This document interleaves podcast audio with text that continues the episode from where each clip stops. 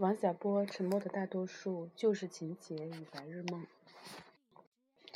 现在有一种中华文明将拯救世界的说法，正在一些文化中悄然兴起。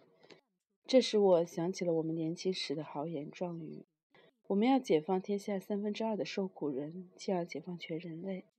对于多数人来说，不过是说说而已。我倒有过实践这种豪言壮语的机会。七零年，我在云南插队，离边境只有一步之遥。对面就是缅甸，只需要步行半天就可以去参加缅甸共游击队。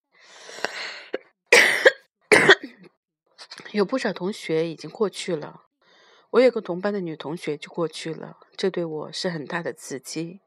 我也考虑自己要不要过去，过去以后就可以解放缅甸的受苦人，然后再去解放三分之二的其他部分。但我又觉得这件事有点不对头。有一夜。我抽了半条春城牌香烟来考虑要不要过去，最后得出的结论是不能去。理由是我不认识这些受苦人，不知道他们在受何种苦，所以就不知道他们是否需要我的解救。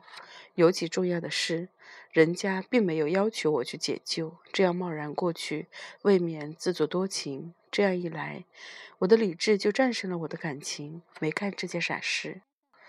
对我年轻时的品行，我的小学老师有句评价：“捏坏。”这个“坏”字我是不承认的，但是“捏”字却是无可否认。我在课堂上从来不发一言，要是提问我，我就翻一阵白眼。像我这样的捏人，都如此强烈的，都有如此强烈的救世情节，别人就更不必说了。有一些同学去内蒙古插队，一心要把阶级斗争盖子揭开，解放当地在内人党下迫害下的人们，搞得老百姓鸡犬不宁。不宁，其结果正如我的一位同学说：“我们非常招人恨。”至于到缅甸打仗的女同学，她最不愿意提起这件事。一说到缅甸，她就说：“不说这个好吗？”看来她在缅甸也没有解救了谁。看来，不切实际的旧事情节对别人毫无益处，但对自己还有点用，有消愁解闷之用。文化革命里流传着一首红卫兵诗歌，献给第三次世界大战的勇士。写两个红卫兵为了解救世界打到美国，战友为了掩护我牺牲在白宫华丽的台阶上，这当然是瞎浪漫，不能当真。这样随便去攻打人家的总统官邸，势必要遭到美国人们的人民的反对。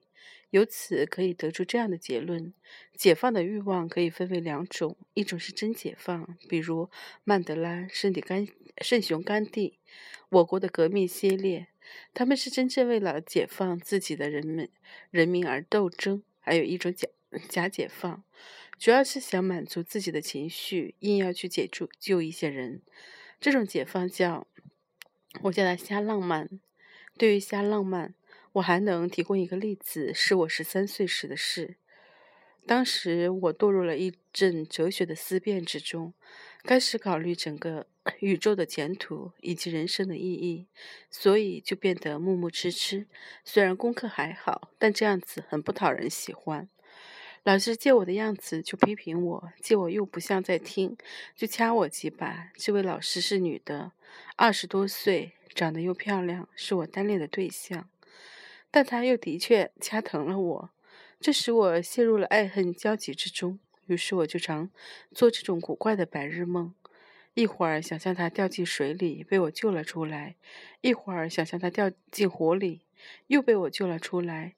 我想，这么的前一半说明我恨他，后一半说明我爱他。我想老师还能原谅我的不敬。不论在哪个梦里，他都没有被水呛了肺，也没被火烧糊，被我及时的解救出来了。但我老师本人一定不乐意落入这种危险的境界。为了这种白日梦，我又被他多掐了两很多下。我想，这是应该的。瞎浪漫的解救是一种意淫，学生对老师动这种念头就应该加。针对个人的意淫虽然不雅，但像一回事；针对全世界的意淫，就不如让人说什么好了。中国的儒士从来就以解天下与道玄为己任，也不知道是真想解放还是瞎浪漫。五十年五十多年前，梁任公说整个世界都要靠中国文化的精神去拯救，现在又有人旧话重提。这话和红卫兵的想法其实是相通，只是红卫兵只想动武，所以浪漫起来就冲到白宫门前。读书人有文化，就想到将来全世界变得无序，要靠中华文化来重新重建全球新秩序。诚然，这世界是有某种可能变得无序，但还有可能被某个小行星撞了呢。然后要靠东方文化来拯救。哪一种可能都是存在的，但是你总想让别人倒霉干嘛？无非是要满足你的旧世情节嘛。假如天下真的在倒悬中，你去解救是好样的。现在还是正着呢，非要 在想象中把人家倒挂起来，以便解救之，这就是意淫。我不尊重这种想法，我只尊敬像已故的陈景润前辈那样。陈前辈只以解开哥的巴赫猜想为己任，虽然没有最后解决这个问题，但好歹好歹做了一些事。我自己的理想也就是写好写些好的小说，这件事我一直在做。李敖先生骂国民党，说他们手淫台湾，意淫大陆，这话我想借用一下。不管这件事我做成做不成，总比中日手淫中华文化，意淫全世界好得多吧。